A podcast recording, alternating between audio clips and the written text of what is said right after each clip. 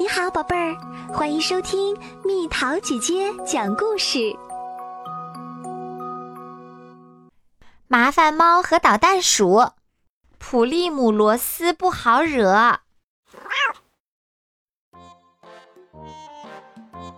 尼佩尔麦克菲恋爱了，爱情意味着“麻烦”这个词儿有了特定的含义。尼佩尔第一眼见到普利姆罗斯珀斯，就觉得它是世界上最好的猫。它的胃里翻江倒海，完全感觉不到饥饿。更糟糕的是，尼佩尔对弹弓也没有了兴趣。朋友威尔和利尔还以为他得了猫流感呢。尼佩尔可没有生病，他只是恋爱了而已。生命中第一次有了害羞的感觉，他甚至都不敢和普利姆罗斯珀斯说话。威尔说：“要是你不敢告诉他，就送礼物吧。”利尔建议说：“最好是送花。”可和往常一样，尼佩尔破产了，麦克菲太太又没给他零花钱。尼佩尔整整一周都得好好表现啦。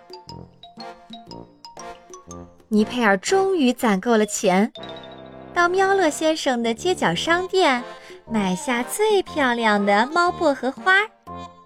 不久，尼佩尔的老对头地下室老鼠发现了他的秘密。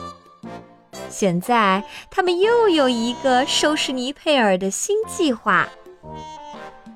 他们以尼佩尔的名义给普利姆罗斯珀斯写了一封情书。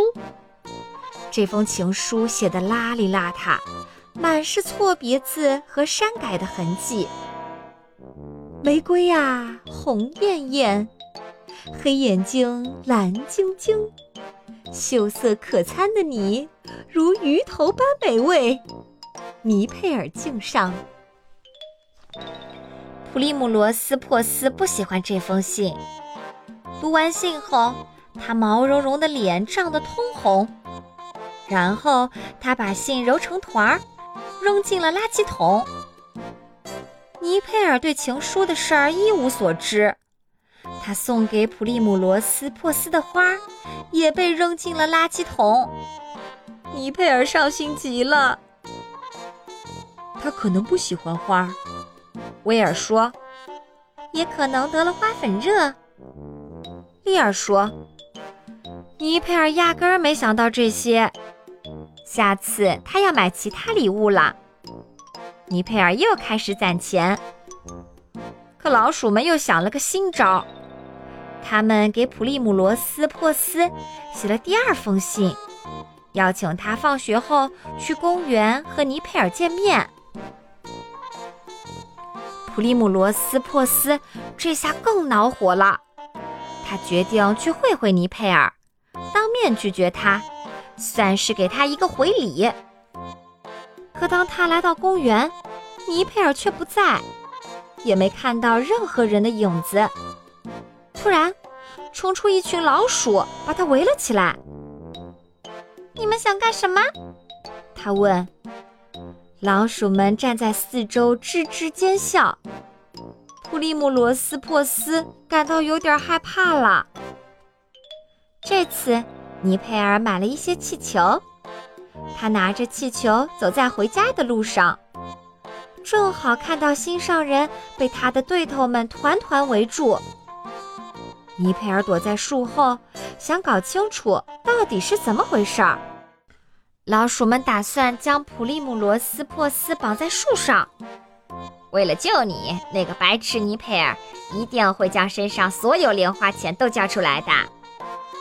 老鼠们接声说。尼佩尔差点就冲出去救他，可他想出一个更好的主意。他弯起爪子戳破了气球，砰砰砰砰！老鼠们吓得魂飞魄散。尖叫着仓皇而逃，救命啊！你是我的英雄。如今，尼佩尔心里除了普利姆罗斯珀斯，再也放不下别的东西了。梦里也都是他。威尔和利尔觉得很无趣。可有一天，尼佩尔突然清醒过来了。他吃完一顿丰盛的早餐，就去找弹弓，好像忘记了爱情这件事儿。真是谢天谢地，威尔说。丽儿也很赞同。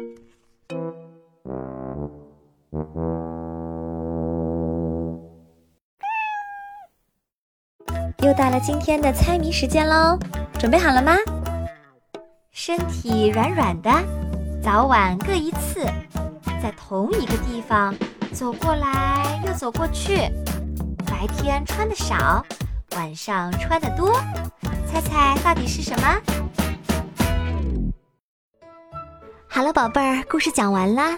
你可以在公众号搜索“蜜桃姐姐”，或者在微信里搜索“蜜桃五八五”。找到，告诉我你想听的故事哦。